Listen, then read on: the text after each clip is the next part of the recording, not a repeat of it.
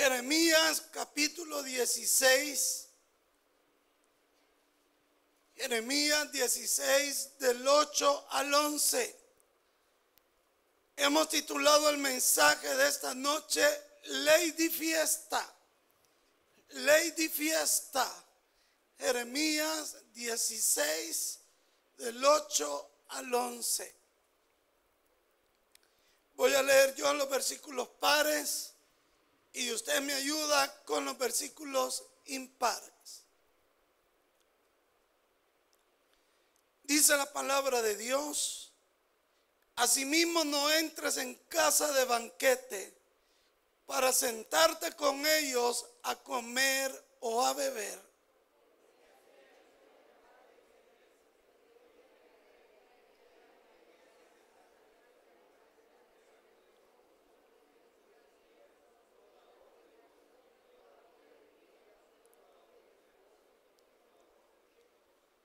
Y acontecerá que cuando anuncias a este pueblo todas estas cosas, te dirán ellos, ¿por qué anuncia Jehová contra nosotros todo este mal tan grande? ¿Qué maldad es la nuestra? ¿Qué pecado es el nuestro que hemos cometido contra Jehová, nuestro Dios?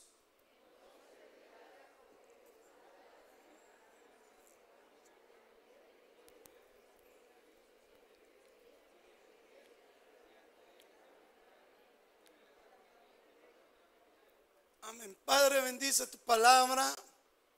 Háblanos, Señor. Que sea tu Espíritu Santo quien ponga cada palabra de acuerdo a nuestra necesidad espiritual.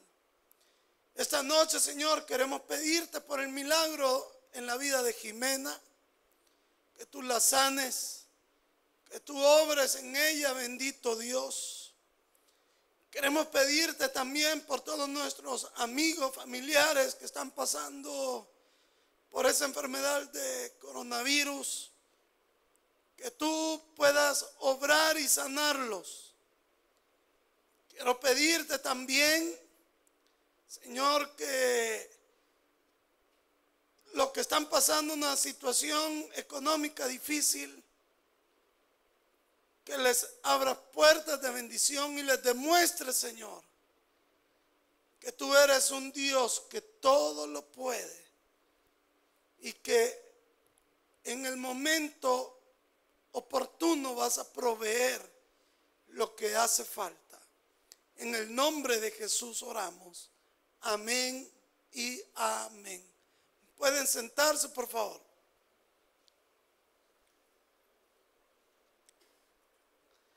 Hoy está de moda ponerle a, cualquier persona la ley de tal cosa. Por ejemplo, una inmigrante que, que iba en la caravana llegando a México, ya para cruzar la frontera, estuvieron en un albergue y, y ella comienza a quejarse que ya estaba aburrida de frijoles. Y que ahí en el albergue solo frijoles le daban. Mira qué cachado. Como que fuera su hijo reclamándole a usted que solo pollo. Imagínese, pollo. Y los medios internacionales le pusieron la ley de frijoles. De ahí un vigilante le, eh, le dijo, buenas noches a una muchacha aquí en el país. Y esta armó un gran escándalo porque el vigilante la había saludado y, que le había dicho buenas noches y que no la conocía y, y que el vigilante no tenía por qué hablar. Entonces le pusieron la lady. ¿Lady qué? La lady ofendida. Y así, ¿verdad? Eh, no puede usted hacer algo que ya le ponen la ley de tal cosa. Pero yo, en, esta noche, quisiera hablar de la ley de fiesta. Pero cuando me refiero a la ley de fiesta, no solo quiero hablar de, la, de, las hermanas, No, también quiero hablar de los hombres que son ley de fiesta. De todos aquellos que no le damos el lugar que Dios se merece. Que, que Dios no ocupa un lugar preponderante en nuestra vida. Que Dios no ocupa un lugar preponderante en nuestro corazón para todos nosotros. Y que estamos dilumbrados con lo que nos ofrece el mundo. Con la vida del mundo. Y no con la vida que Dios quisiera que usted y yo tuviéramos.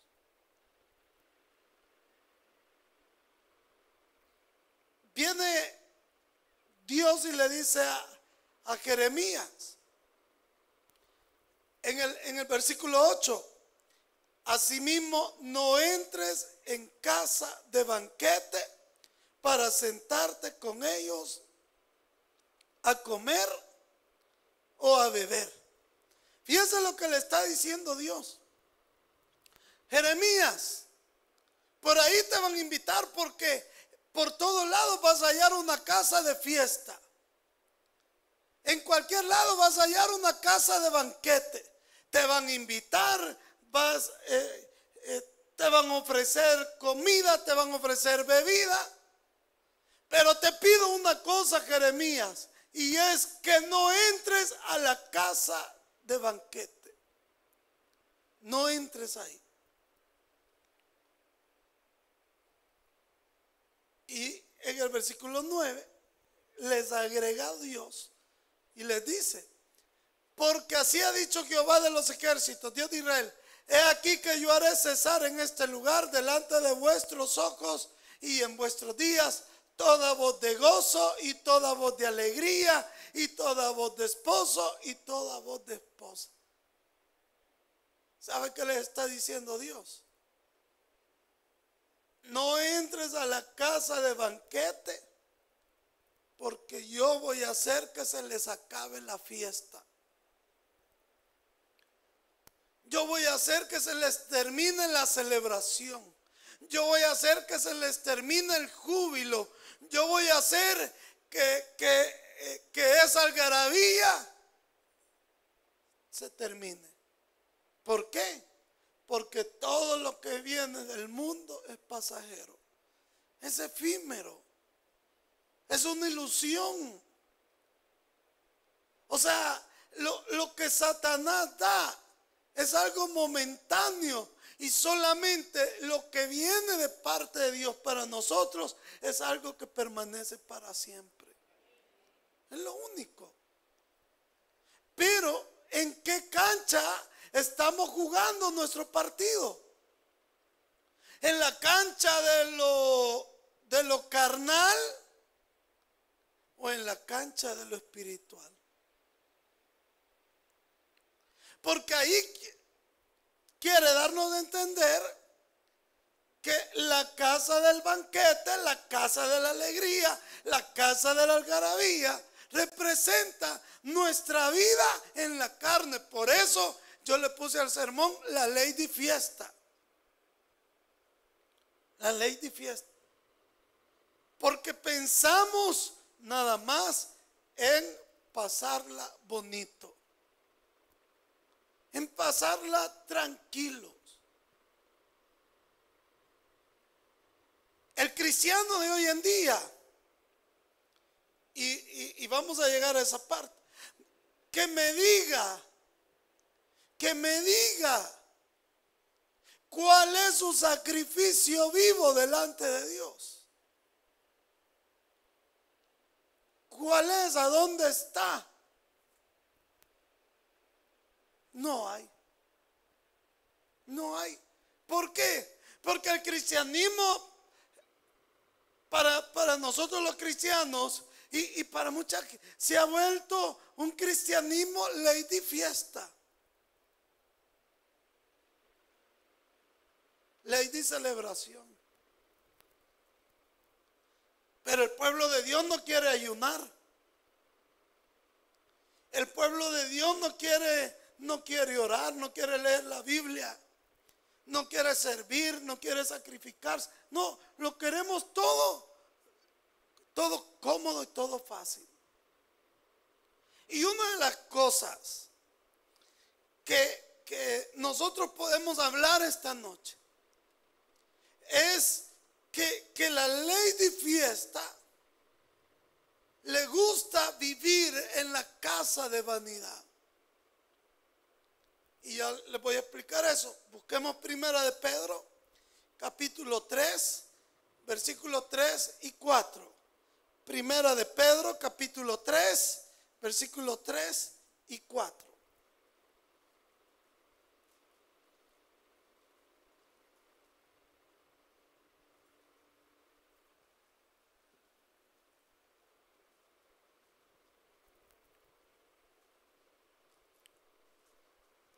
Usted ya sabe cuáles son los salones de milagros.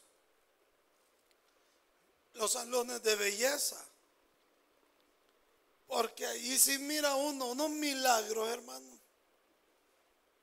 Tremendos.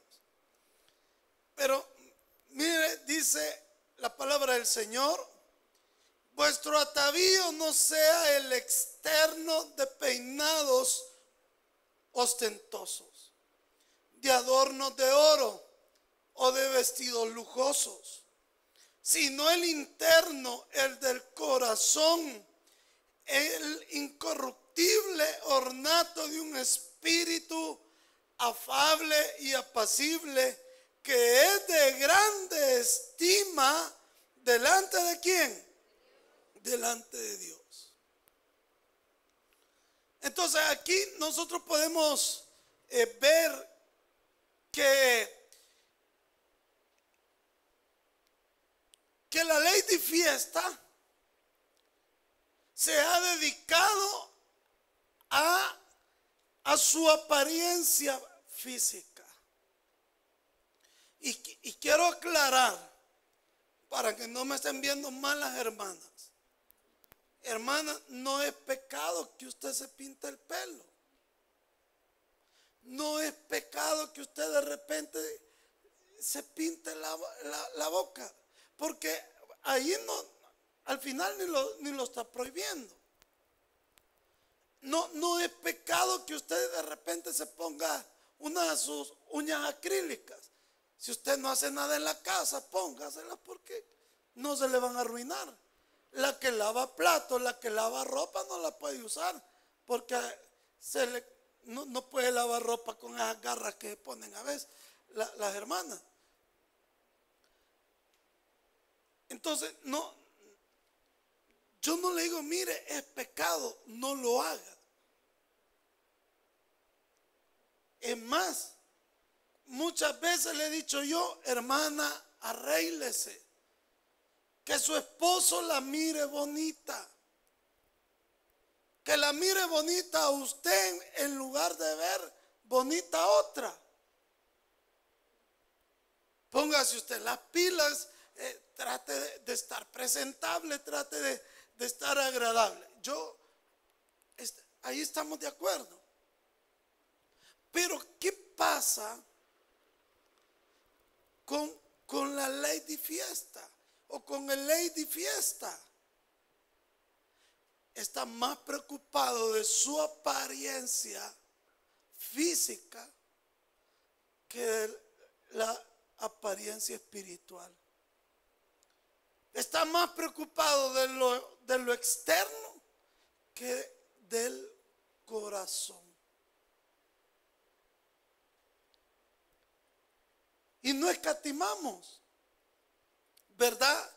En, en andar bien presentable. Usted ve los jóvenes que eh, el pelo bien recortadito, bien socadito de la ropa, ¿verdad? Eh, eh, quieren estar a la moda. Llega un momento que la hija le dice a la mamá, mamá, mire mamá, a mí esa camisa no me gusta.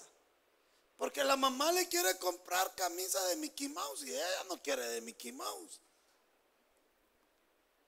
Ella ya, ya, ya le entró la malicia.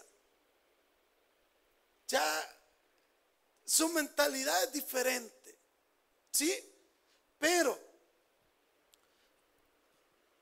como, como dice aquí el, el versículo,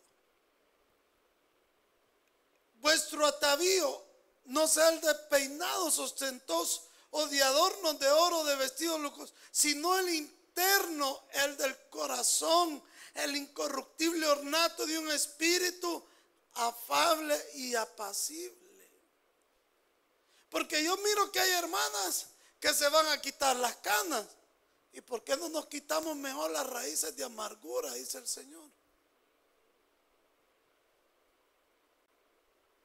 ¿De qué me sirve irme, irme a, a quitar las canas si no me he quitado lo criticón, lo chambroso, lo, lo, lo eh, el veneno que a veces andamos en el corazón?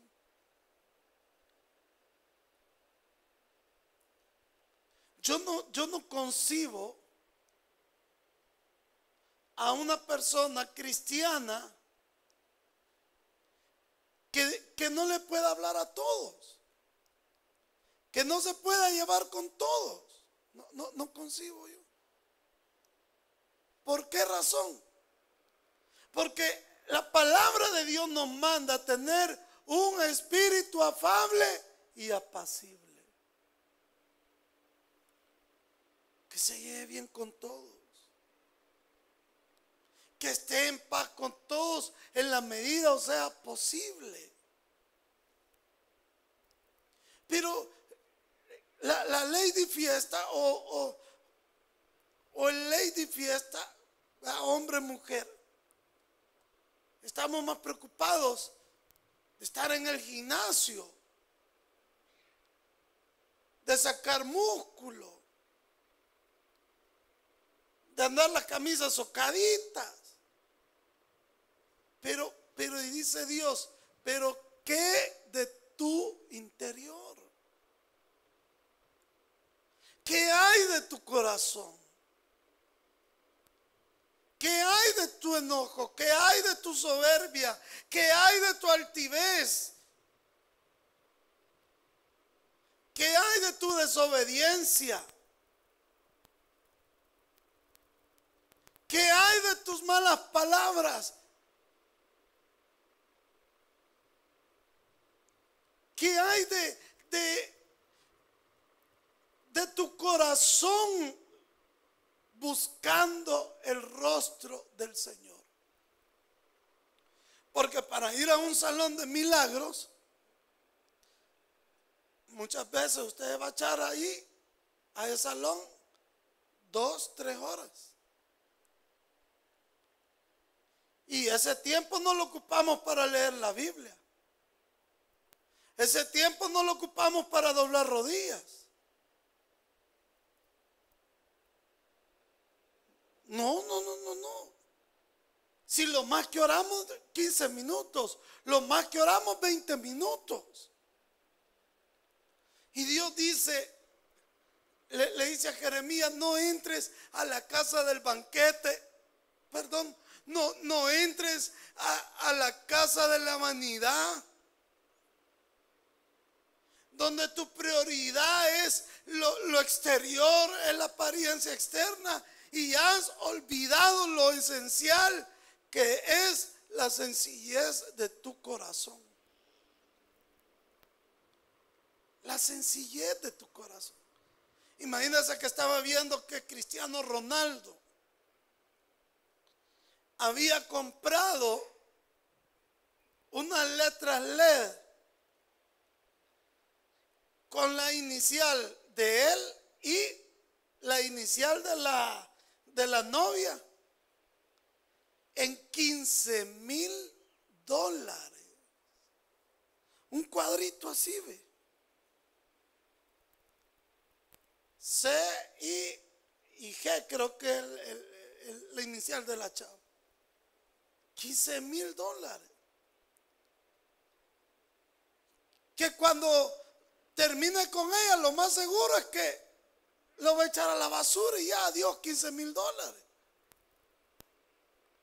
pero, pero, ¿qué está trabajando Dios en mi interior? Desde que me convertí, ¿cuánto he avanzado yo en ser una persona mansa? ¿Cuánto he avanzado yo en ser una persona humilde? ¿Cuánto he avanzado yo en, ser una, una persona que intercede los unos por los otros? ¿Cuánto he avanzado? Porque yo le digo una cosa, todos queremos vernos bien. Todos queremos vernos bien. Todos quisiéramos andar buena ropa. Todos quisiéramos andar buenos zapatos.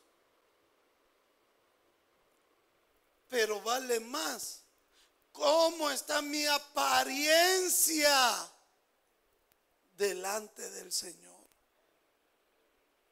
¿Cómo está mi apariencia delante? ¿Usted cree que yo voy a poder engañar a Dios? No lo voy a poder engañar. Él, sabe lo que hay en mi corazón. Él sabe lo que está en el, en el suyo. Pero, este, trabajemos el interior. Trabajemos el interior. Trabajemos la ira. Pidámosle a Dios, Señor, ya ayúdame a que no me enoje por cualquier cosita. Porque a veces por nada nos enojamos. Por nada. Ayúdame, Señor, a pasar por alto la ofensa, porque la Biblia dice, honra le es al hombre pasar por alto la ofensa. Pero ¿tiene usted la capacidad de pasar por alto la ofensa? O continuamos agarrando la ofensa a pecho y, y andamos ahí el veneno en el corazón.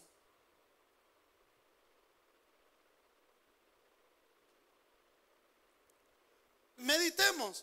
Ahora, la ley de fiesta o, el ley de fiesta no solo se preocupa de la apariencia, de verse bien por fuera, sino que también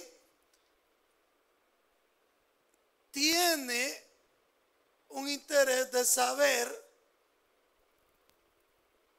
lo que,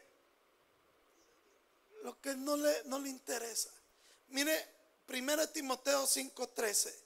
Busquemos primero de Timoteo 5:13.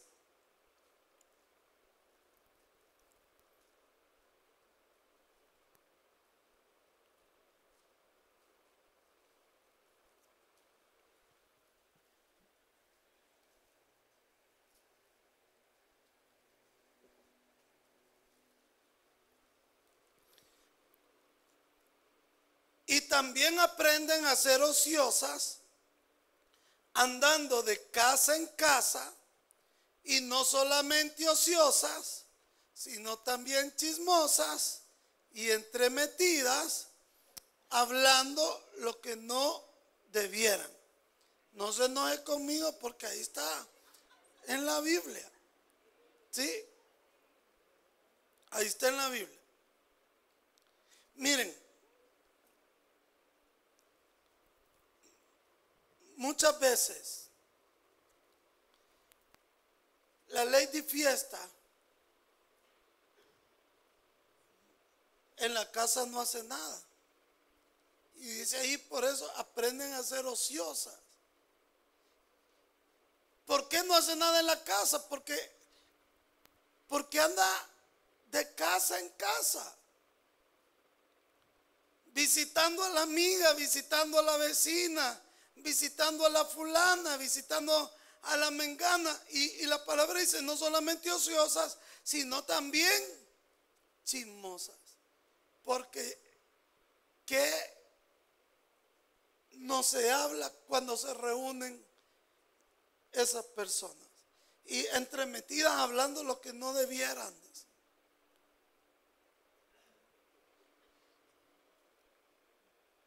¿Cuántas veces nosotros, y esto no solo es para las mujeres, como le digo, va para hombres y mujeres. ¿Cuántas veces nos hemos reunido para despepitar a medio mundo? Pero no nos hemos reunido para hablar de Cristo, para ver qué podemos hacer en la iglesia, para ver... Miren, apoyemos el proyecto, apoyemos esto, vamos a ganar almas, reunámonos, evangelicemos, no solo para hablar del pastor, de la esposa del pastor, de los líderes, de, la fulana, de la mengana, del hermano Roberto, de la, de la hermana Carmen, del gato Félix, que, que lo oruñó la gata y la Felipa se enojó. Por ponerle un ejemplo por ponerle un ejemplo.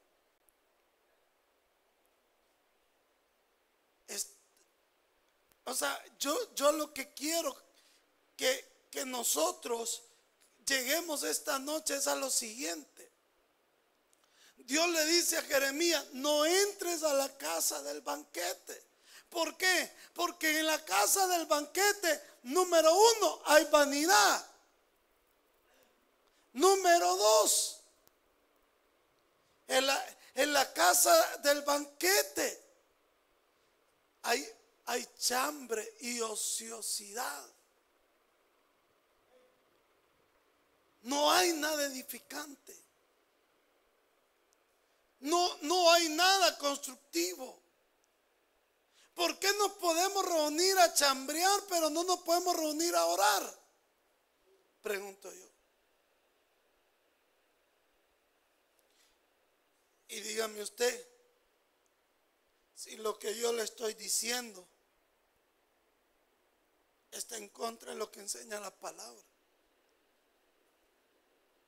Porque muchas veces somos, y somos cristianos de café. Vamos a tomarnos un café. ¿Verdad? Y, en el, y en el irnos a tomar el café, hablamos de todo menos cabal, menos de las cosas del Señor que edifiquen, que construyan.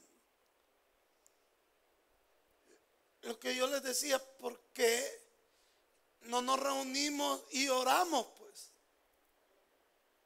hermana, ¿por qué no se viene a las 3 de la tarde? Va a venir la otra hermana. Aquí nos vamos a reunir a orar. Y ahí tómese el café si quiere.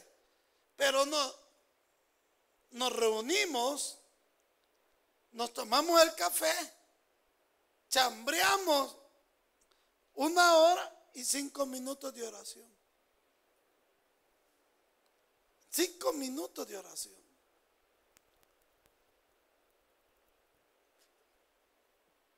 Pero, pero la ley de fiesta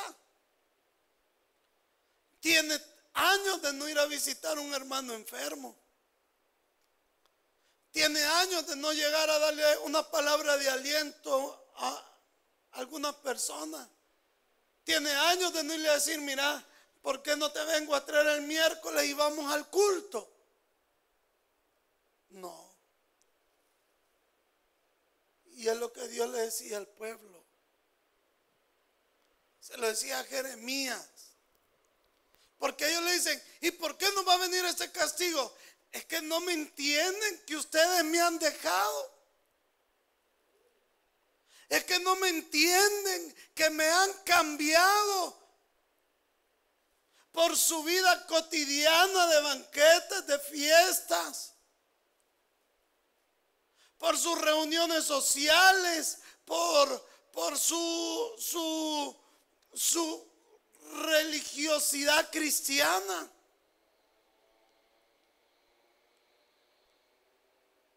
¿Acaso no, no entendemos eso?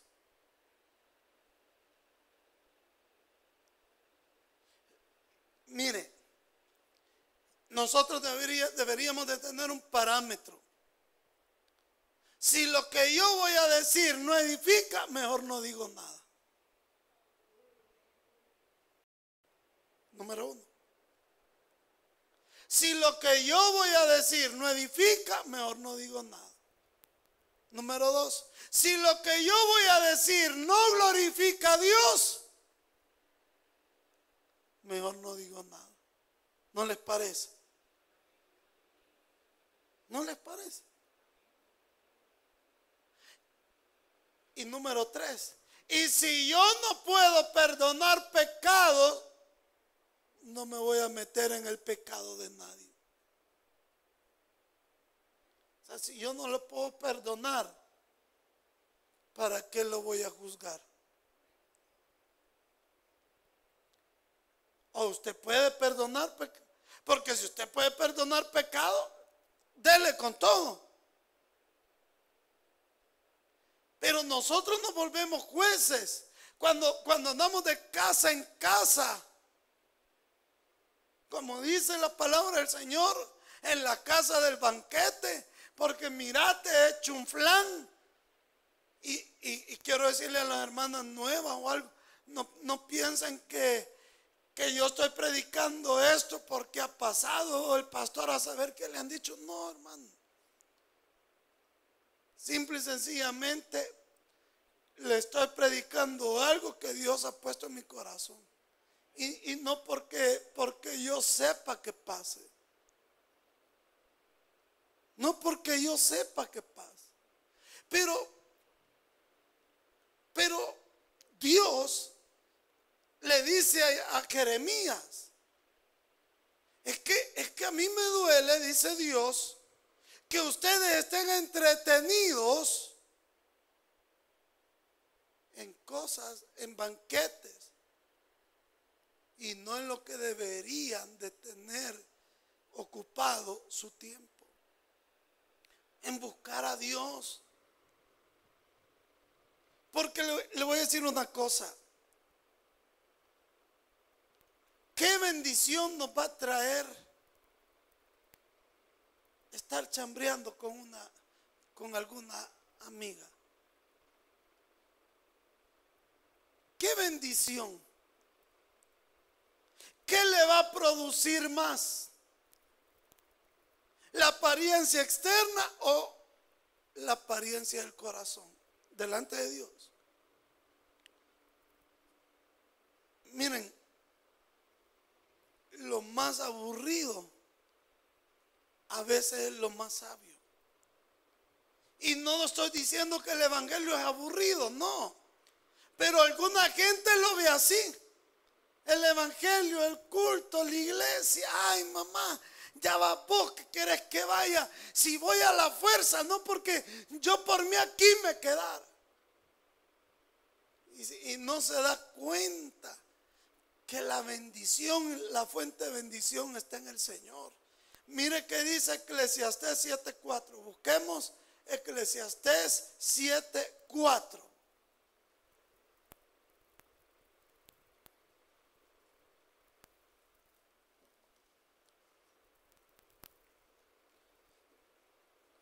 Y se va a dar cuenta usted que el corazón de los sabios no está en la casa del banquete. Miren lo que dice la palabra del Señor. El corazón de los sabios está en la casa del luto, mas el corazón de los insensatos en la casa en que hay alegría. ¿Qué va a pasar cuando cuando nosotros lleguemos al cielo, hermano?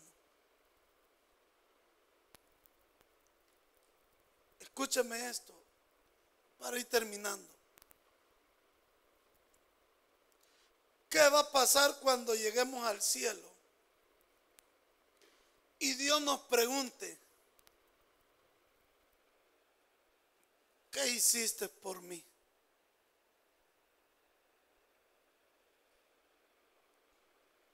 ¿Qué hiciste por mí? hoy estuve hablando con una persona que estuvo a punto de morir de coronavirus, que estuvo ingresado 30 días en un hospital.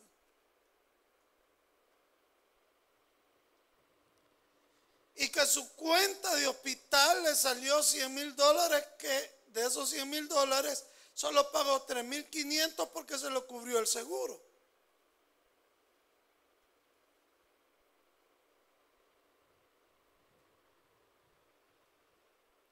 Y dice él que le decía a Dios,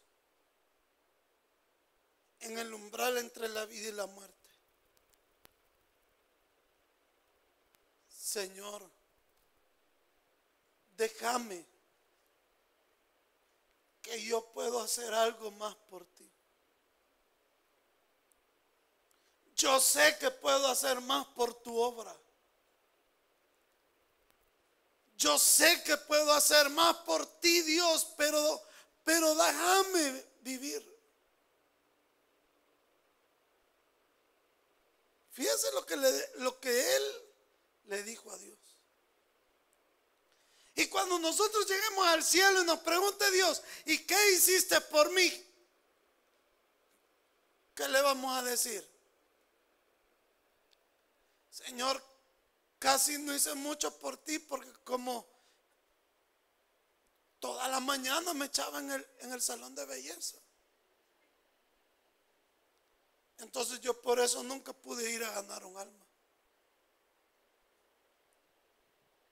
Porque mucho es tarde la hermana Miriam, Señor. Y, y, si he llegado a las 8 de la mañana y me ha sacado a las 2 y media del mediodía. Entonces no pudiste hacer nada por mí por estar en el salón. Sí, Señor, porque eh, yo tenía miedo que mi esposo me cambiara. ¿Qué hiciste por mí? Señores, que no pudo porque estaba celebrando el cumpleaños de mi hijo. Y, y, en preparar todo lo del cumpleaños, ya no me quedó chance.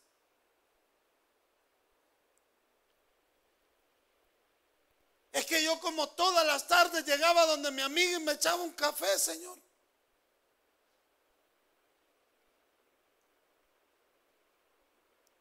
Es que yo nunca pude ir a visitar un enfermo porque, porque la tiendita, Señor, ¿y de qué iba a comer? El trabajo, ¿de, de qué voy a vivir? O sea, ¿qué le vamos a decir a Dios? cuando nos pregunte, ¿qué hiciste por mí? Fuimos solo Lady Fiesta. Solo Lady Fiesta.